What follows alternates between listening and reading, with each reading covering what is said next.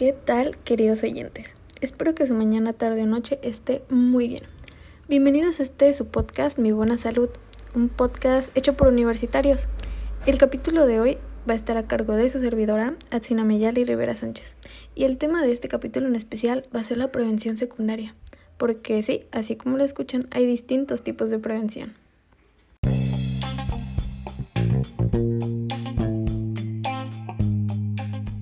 Mi Buena Salud es un podcast en el que platicamos acerca de diversos temas de la salud pública. Lo puedes escuchar en el carro, el trabajo, tu casa, solo o en compañía, con amigos o en familia. Enfocado en informar, prevenir y hacer de la salud una prioridad en nuestro público.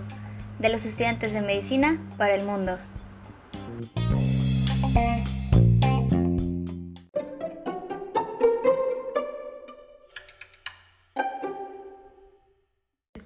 Para empezar, creo que es muy necesario explicar la definición de la prevención. Y según el diccionario de epidemiología, la prevención son aquellas acciones que están destinadas a erradicar, eliminar o minimizar el impacto de la enfermedad y la discapacidad. Ahora seguramente puede surgir la pregunta, entonces no todos los tipos de prevención deberían o son iguales? Y es justo explicar que no. Como pudimos aprender en el capítulo pasado sobre la historia natural de la enfermedad, esta última va a tener diversas etapas, diversos periodos, por lo que prácticamente cada periodo tiene su tipo de prevención. Y nuestro foco de atención será la prevención secundaria, la cual tendrá lugar en el periodo patogénico de la enfermedad. Bien, ahora la prevención secundaria. En este caso, las acciones que se toman a cabo son eh, en un intento de solucionar un problema ya existente, tratando de hacerlo desaparecer por completo o en parte. Y también trata de, que no aparezcan las complicaciones posteriores, así como el contagio o diseminación del problema. Lo importante en la prevención secundaria es el cambio de estilo de vida. Su objetivo es enfocarse en la enfermedad en sus primeras fases, es decir, actuar precozmente con un diagnóstico anticipado y con un tratamiento ideal más efectivo que oportuno. Para poder efectivizarla se deben contar con dos recursos, diagnóstico precoz y tratamiento efectivo de la enfermedad. Lamentablemente la prevención secundaria actúa cuando falla o fue insuficiente la prevención, la prevención primaria. Aquí intervienen no solo los médicos de atención primaria, también otros especialistas que pueden influir en el diagnóstico.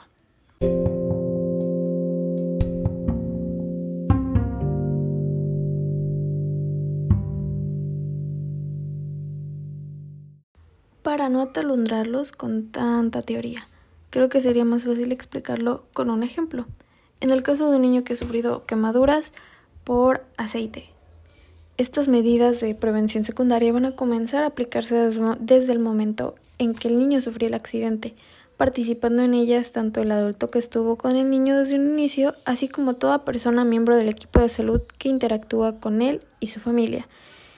Y ahora, ¿Cuáles van a ser las medidas de prevención secundaria? Bueno, en este caso, con este ejemplo, sería una breve plática con el infante acerca de lo que no debe hacer para que le vuelva a ocurrir este accidente con este tipo de quemaduras. En cuanto a los servicios de salud, la prevención secundaria va a ser a través del tratamiento que se le da al niño para que no empeore su estado. Ahora bien, podemos ocupar otro ejemplo eh, en el caso de la drogadicción. Algunas modalidades existentes en cuanto a la prevención secundaria eh, sería la rehabilitación espontánea, usualmente promovida por la presión familiar, laboral, amorosa o religiosa del adicto. Acciones humanas basadas en consejería, inspiración de alguna persona que sea capaz de influir en el individuo adicto. Otra sería la desintoxicación, ya sea ambulatoria con internamiento.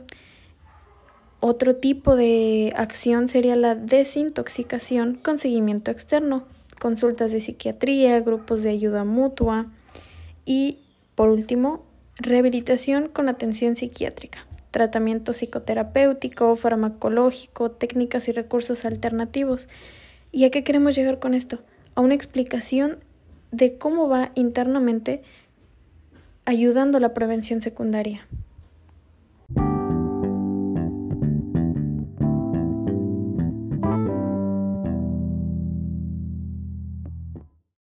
Ahora, con un mensaje más claro, tenemos el hecho de que la prevención secundaria no, es, no son más que pruebas de tamizaje para la prevención, detección tratamiento oportuno de las enfermedades en general. Ahora bien, creo que es muy necesario explicar la importancia de esto, porque estas pruebas de tamizaje, como todos creíamos conocer, solamente existían para los bebés, los prenatales y postnatales. Sin embargo, creo que es justo y necesario el dar a conocer que también existen para personas adultas mayores y estos son los casos eh, y tipos de tamizaje que, de prevención secundaria que les voy a presentar.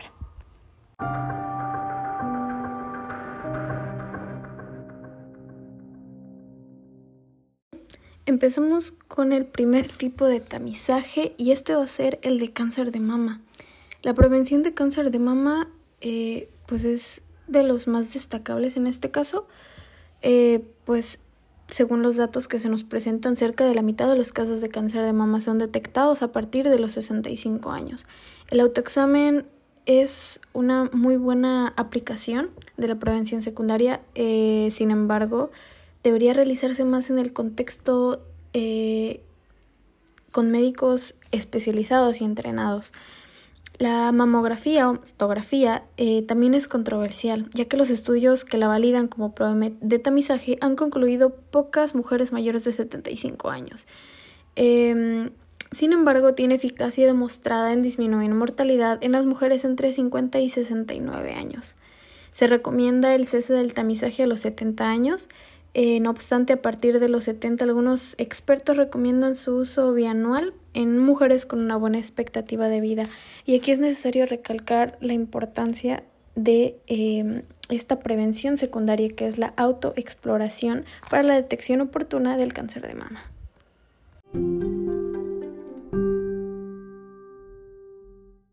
El siguiente tipo es el tamizaje de cáncer de cuello uterino. Eh, con nuestros datos eh, se sabe que una proporción muy significativa de mujeres adultas mayores nunca ha tenido un Papa Nicolau. Las mujeres que son o han sido sexualmente activas deberían tener un Papa Nicolau por lo menos cada tres años hasta los 65 años. A partir de esta edad, si la mujer ha tenido tres tamizajes consecutivos, idealmente incorporados en un programa de detección, se puede cesar el tamizaje. Eh, a las mujeres mayores de 65 años sin citología, en los últimos 5 años se les ofrecen dos con periodo anual y si son normales no se pospondrán más intervenciones.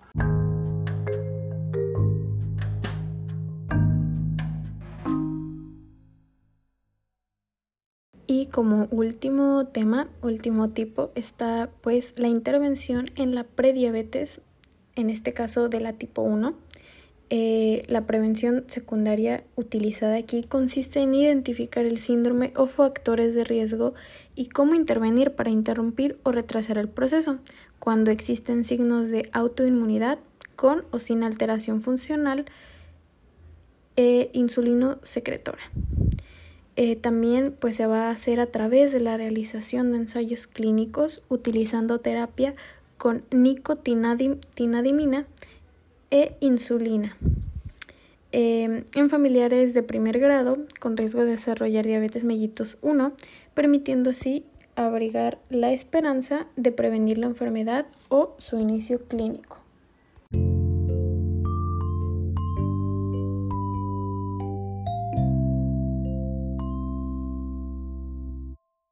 Bien amigos, eso ha sido todo por el capítulo de hoy, el capítulo titulado Prevención Secundaria. Espero lo hayan disfrutado, eh, hayan disfrutado escuchándolo, así como yo disfruté mucho haciéndolo.